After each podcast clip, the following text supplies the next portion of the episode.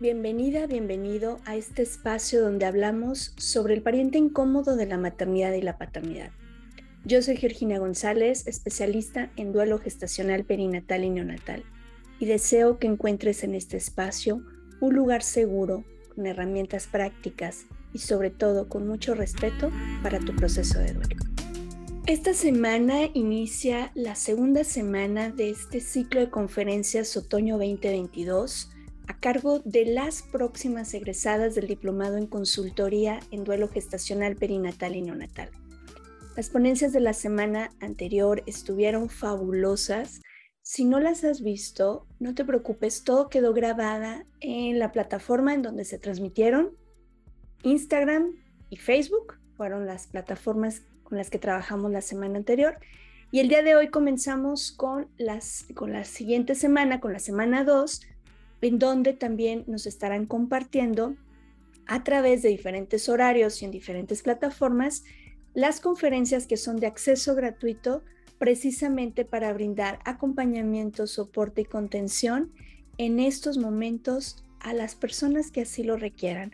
Están enfocadas a público en general, familias, mamás, papás, eh, también para personal sanitario que les pueda ser de utilidad. Así es que no te las pierdas y acompáñanos en redes sociales. Recuerda, si aún no nos sigues, me encuentras como arroba duelo-respetado-podcast y ahí vamos a estar publicando tanto en Facebook, en Instagram, eh, en TikTok y en, en Twitter vamos a estar compartiendo los horarios y las ponencias para que nos acompañes.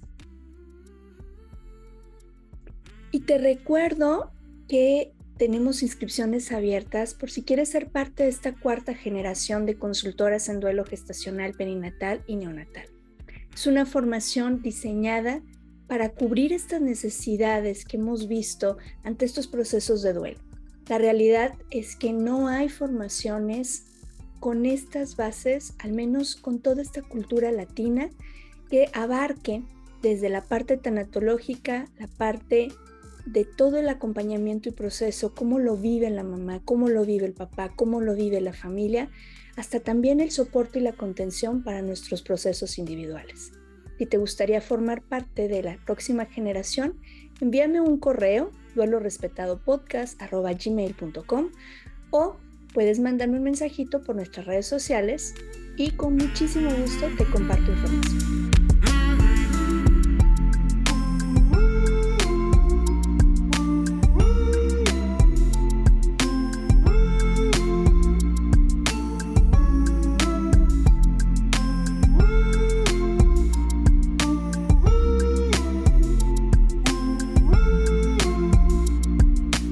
Esto es Duelo Respetado. En este episodio te voy a compartir eh, un tema que nos han preguntado mucho, me mandan mensajes, correos, preguntando sobre este tema precisamente por la difusión en medios que se le ha hecho, y es sobre el código mariposa y sobre la sala de despedida que se inauguró en octubre pasado en el Hospital de San Martín de las Flores, aquí en Tlaquepaque, Jalisco.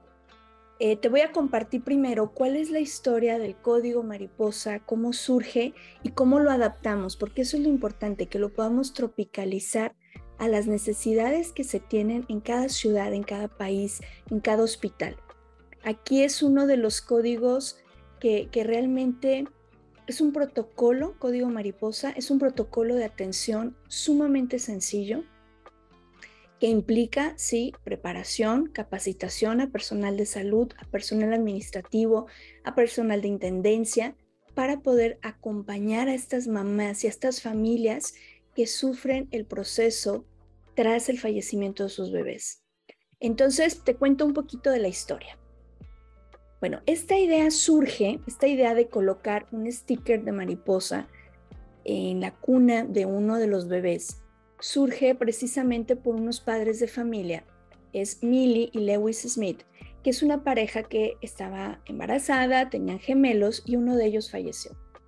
Y entonces cuando hacían visitas a su otro bebé en una unidad de cuidados intensivos, eh, no se habían percatado de toda la situación hasta que otra madre que está ahí les hace el comentario que cuando menos no eran gemelos. Y entonces esto los hace vibrar y dicen, oye, a ver, ella no lo hizo con mala intención porque ella no sabía, pero ¿qué podemos hacer que identifique que estas madres, estos padres están pasando por esta situación, que este bebé es el bebé sobreviviente de un embarazo gemelar o incluso de trillizos o más?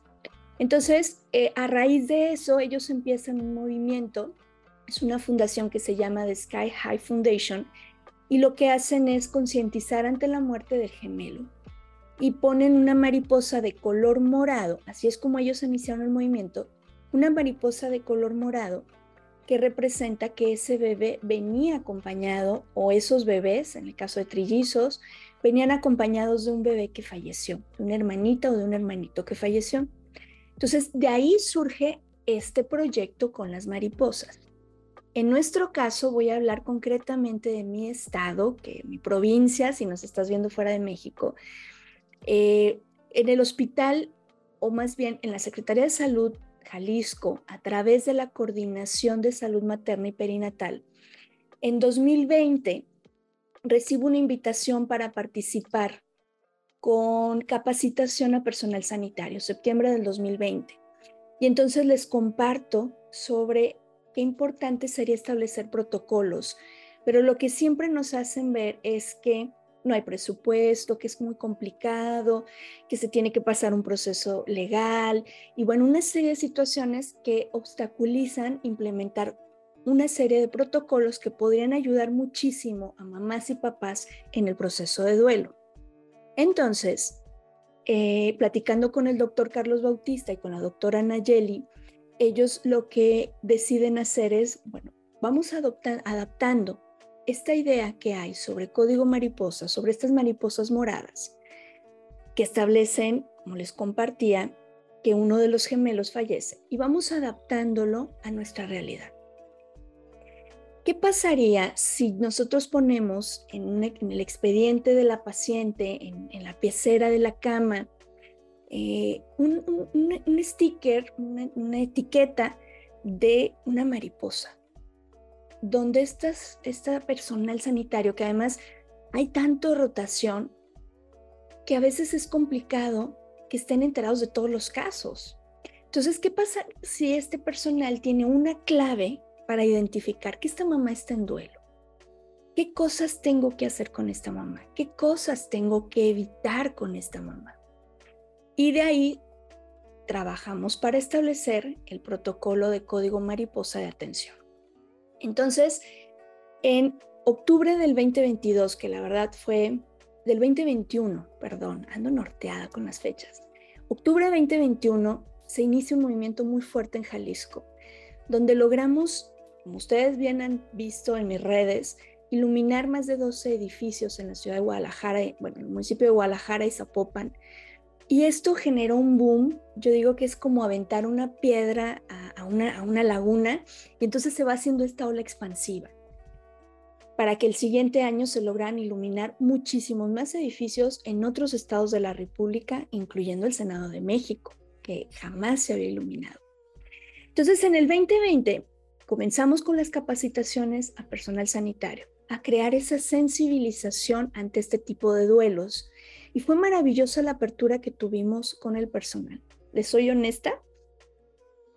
Recuerdo que hablaba con el doctor Pedro y con la doctora Judith. Y yo les decía, estoy muy nerviosa porque he tenido la experiencia que cuando trabajo con personal sanitario siempre te miran así como por arriba del hombro y te dicen como, a ver, ¿qué me vas a venir a enseñar? ¿no? Y sin embargo, yo me llevé una muy, muy grata sorpresa porque participaron, veías a los médicos participando en las actividades, en una actividad de sensibilización que se hizo. Eh, todos estábamos así a mar, a, moco tendido, decimos por aquí. Y entonces alguien le comenta al doctor Bautista, ¿no? Doctor, es que si, si hubiera sabido que iba a llorar, no hubiera venido, no hubiera venido a la capacitación. Y entonces el doctor Bautista le dice, no, hombre, si hubiera sabido que nos iba a hacer llorar Georgina, pues no la invitamos, porque realmente fue muy emotivo. A raíz de esto, entonces, al año siguiente, octubre 2021, se hace la iluminación de edificios que promovemos a través de Duelo Respetado con todo el círculo de duelos de papás que la verdad mis respetos porque ¿quién me ayuda a entregar un oficio en tal lugar? Yo te lo llevo, Geo. ¿Quién necesitamos darle seguimiento a este otro oficio? ¿Quién nos apoya llevando esto? Entonces se hizo un equipo súper lindo donde pudimos meter los oficios y darle seguimiento. Eso como parte de duelo respetado. Y como parte de eh, la, eh, Secretaría de Salud, desde el área de la coordinación de salud materna y perinatal, ellos lo que hacen es que el 15 de octubre iluminan un hospital público que es muy significativo aquí en la ciudad, que es la maternidad Esperanza López Mateos. Lo iluminan, nos hacen una ola de luz, nos llevan velas, nos invitan a participar. Todavía era un curso, era un, evento, perdón, restringido por tema de pandemia.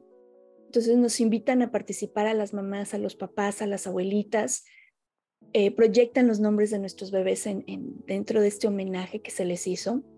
Pero aunado a esto se hace oficialmente la inauguración del Código Mariposa en este hospital. Previo a esto, lo que estuvimos trabajando, en mi caso de la mano con el doctor Carlos Bautista, fue dar la capacitación al personal sanitario. ¿Qué significa que yo vea esa mariposa?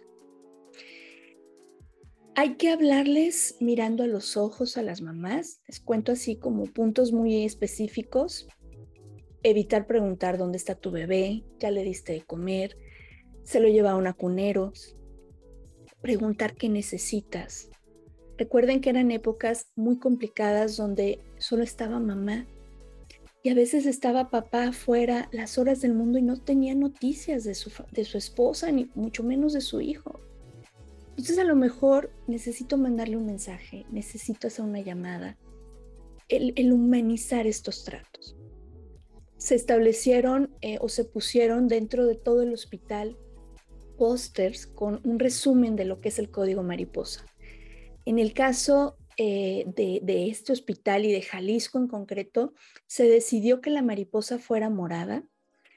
Y aquí eh, créanme que el tema de los colores ha sido toda una controversia, precisamente como para minimizar todo este tema de por qué rosa, por qué azul, y bueno, es que de pronto nos, nos, reclaman en redes eh, como si nosotras, o me caso como si yo hubiera elegido los colores para representar al duelo gestacional y perinatal.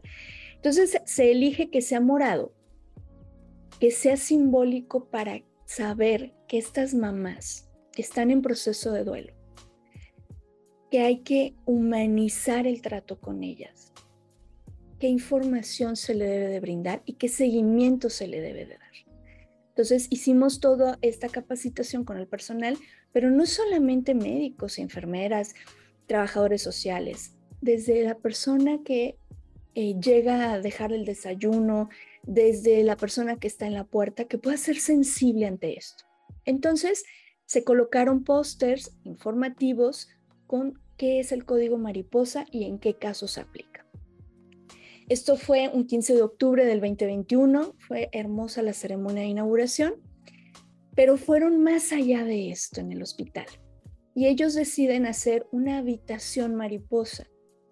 Es un área donde estas mamás van a poder estar entre ellas no con las mamás que están sus bebés en sus brazos, porque sabemos que eso es súper duro.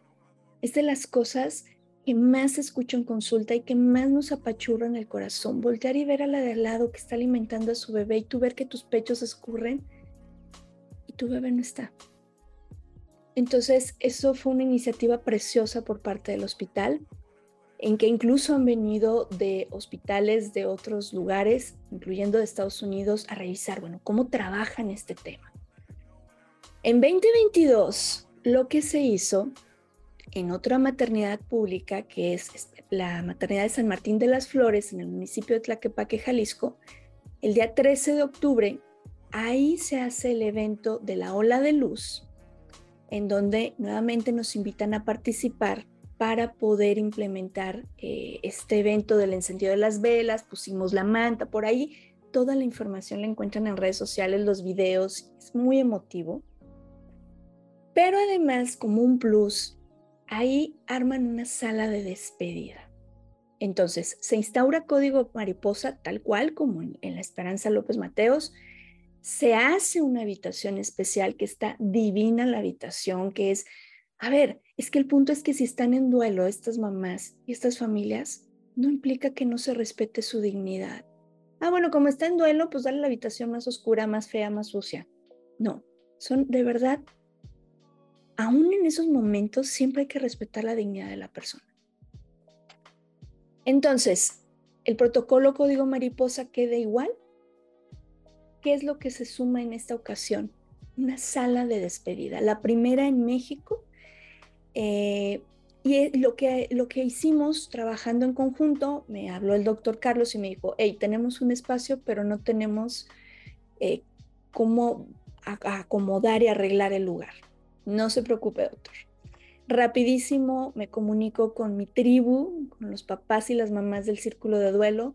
Necesitamos mesas, necesitamos esto, necesitamos el otro, sillones. Eh, ¿Quién nos ayuda a vestir el lugar? Yo dono el nido, yo dono esto, yo dono el otro. Y entonces así fuimos decorando la sala de despedida. Gracias a las mamás y a los papás de esta tribu que no me suelta nunca y que les agradezco,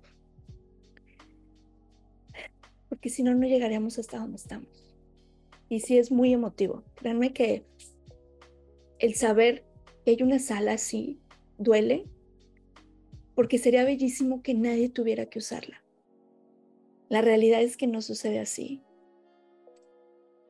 Y quien viene detrás de nosotras y de nosotros pueda encontrar un lugar seguro, un lugar respetuoso, sin prisas, donde pueda acurrucar a su bebé, donde pueda cambiarlo, donde pueda tomarse fotos, donde puedan hacer algún ritual como un bautizo, donde pueda entrar la abuelita, donde puedan entrar los hermanitos a despedirse. Es un espacio diseñado para respetar esa parte sagrada de ese momento tan íntimo de la familia. Eso es una sala de despedida. Me encantaría que no existiera, por supuesto. No tengo una varita mágica para que esto deje de pasar, lamentablemente. Pero sería bellísimo que se pudiera replicar en cada hospital donde se atiendan partos, donde se atiendan cesáreas, donde haya una unidad de cuidados intensivos neonatales. ¿Para qué? Para brindarles a estas familias la posibilidad de despedirse dignamente de sus bebés. Créanme que ha sido aparentemente muy fácil. No lo hubiéramos logrado definitivamente sin el apoyo del doctor Carlos y la maestra y la doctora, perdona, Yeli. Y ha sido un trabajo de muchos años picando piedra, créanme. Ustedes no tienen idea los portazos, eh, insisto, a veces te veían por arriba del hombro como diciendo, ya viene a romantizar este tema. Y hoy es posible. Por lo tanto, a ti que me escuchas y que estás en el activismo y que te gustaría, porque me han buscado mucho para eso, Geo, ¿cómo lo implemento en mi ciudad? ¿Cómo lo implemento en mi hospital? Nos han buscado mucho enfermeras y yo les, de verdad, les agradezco tanto esa entrega, ese entusiasmo que tienen para hacernos esos momentos sagrados. Las enfermeras normalmente son quienes ayudan a los papás y a las mamás. Te traje todo para que lo bautices si quieres, o te traje todo para que le cortes un mechoncito, o sabes qué, este es mi número. Yo tengo fotos de tu bebé. Si algún día las quieres, mándame mensaje y te las comparto. Ellas son las que de pronto hacen la diferencia en, en este proceso a las mamás y a los papás. Me han estado buscando muchísimas enfermeras, mucho personal sanitario, cómo lo llevo a mi hospital. Y el paso es muy sencillo y muy complicado. Muy sencillo porque, bueno, es tan fácil como mandar a hacer stickers que más de alguien te los puede donar. O sea, ¿cuánto te cuesta imprimir una plantilla de, etiquetas de, de stickers? Con el color que tú quieras. Insisto, nosotros elegimos morado porque decidimos que era un color no tan controversial por estos temas que les decía, pero puede ser como sea, blanco, que un circulito, a ver, no tiene que ser una mariposa, es un código donde yo veo eso y ya sé que esta mamá está en duelo. Ya sé que le tengo que hablar de lactancia. Oye, pero es un legrado y falta poquito, o sea, fueron muy poquitas semanas. Bueno, ya sé que al menos le tengo que dar la información por si llegara a pasar. ¿sí? Ya sé que la tengo que mirar a los ojos, tengo que decirle mínimo lo siento, ¿cómo estás? ¿Cómo te ayudo? Buscar empatizar ante un momento tan doloroso. Pero es importante que sea desde la parte administrativa y directiva, quienes ellos puedan llevarlo. Porque yo lo puedo hacer, pero cuando acabe mi turno, ¿qué va a pasar?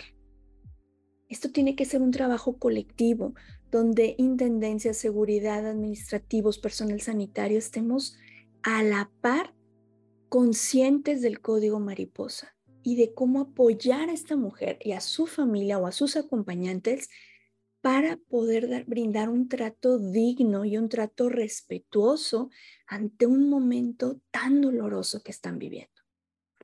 Yo que te invito antes de, de mandar a hacer stickers o algo, habla con el personal de tu hospital, habla con los directivos, infórmales. Podemos platicar con ellos, por supuesto, pero sí es importante que sea algo que se establezca a nivel hospitalario. No solo en un turno, no solo el área de enfermería, no, no solo el área de obstetricia, no solo el área de UCIN, sino que tiene que ser colectivo. Y el trabajo siempre que hay que buscar es que sea para todas y todo el personal que trabaja en ese hospital. Porque si yo llego a dejarte tu cena y te pregunto, ay, reina, ¿y tu, y tu bebé? Híjole, pues entonces ya se fracturó esta parte que íbamos llevando en el ritmo de, la protección a esta mujer. Entonces, ¿cómo lo podemos elaborar? Lo primero es, háblalo con, con, con la gente de tu hospital, con los directivos. Sí se puede, es, un código muy sencillo. Mi queridísima Rocío, Rocío Fonseca nos, Rocío López Fonseca, perdón, nos compartía en, una entrevista que, que nos hizo precisamente como eh, es, un, es una estrategia muy sencilla y es una estrategia muy efectiva para abordar este proceso. No implica gran gasto. Lo que nosotros trabajamos aquí en Jalisco se hicieron videos, ¿sí? Porque era muy complicado capacitar 32 hospitales mañana, tarde y noche, ¿no?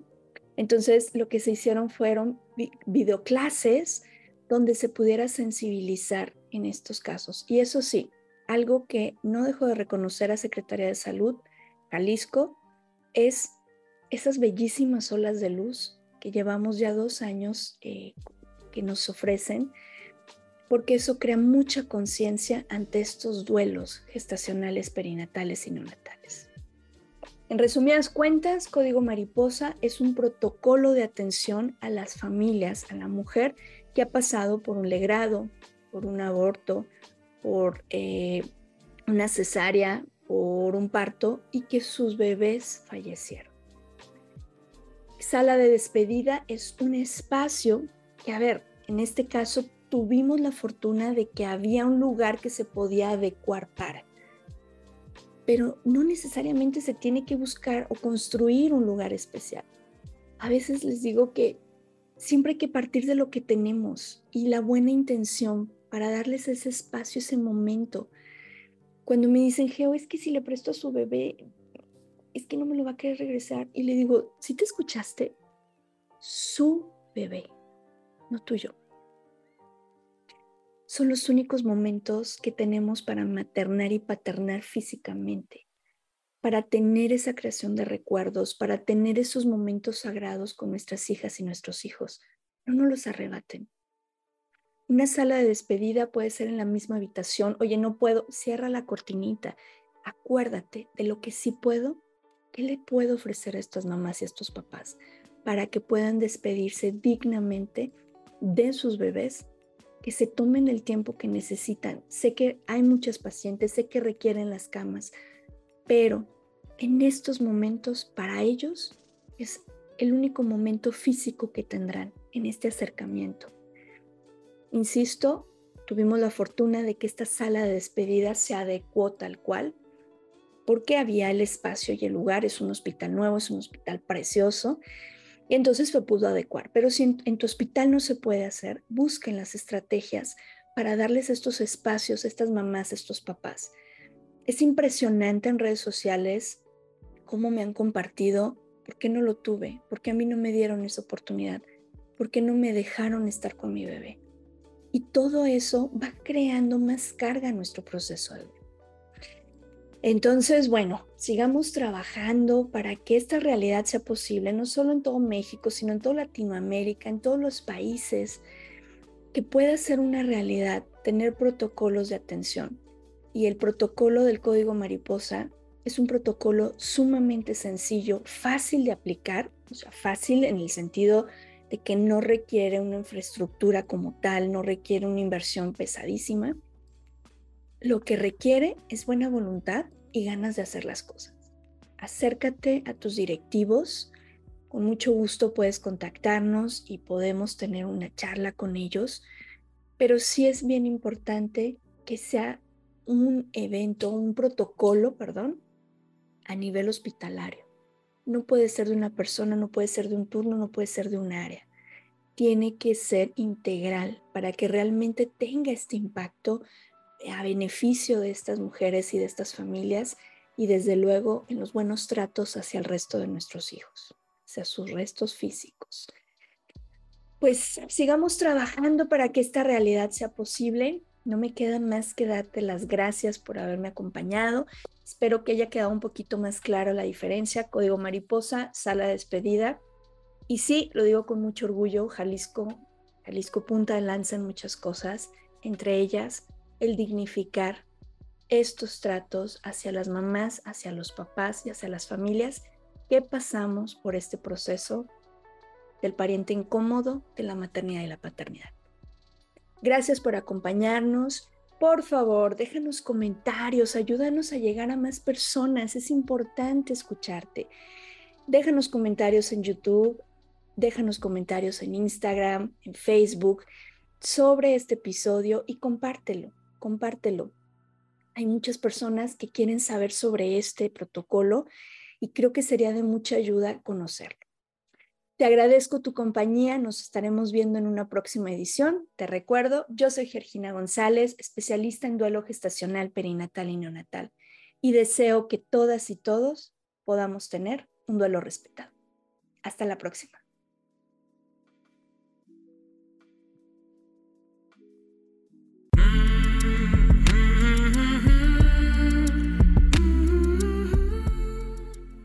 Este programa es producido por Georgina González y Carla Rodríguez y narrado por mí, Georgina González. Recuerda seguirnos en redes sociales como Duelo Respetado.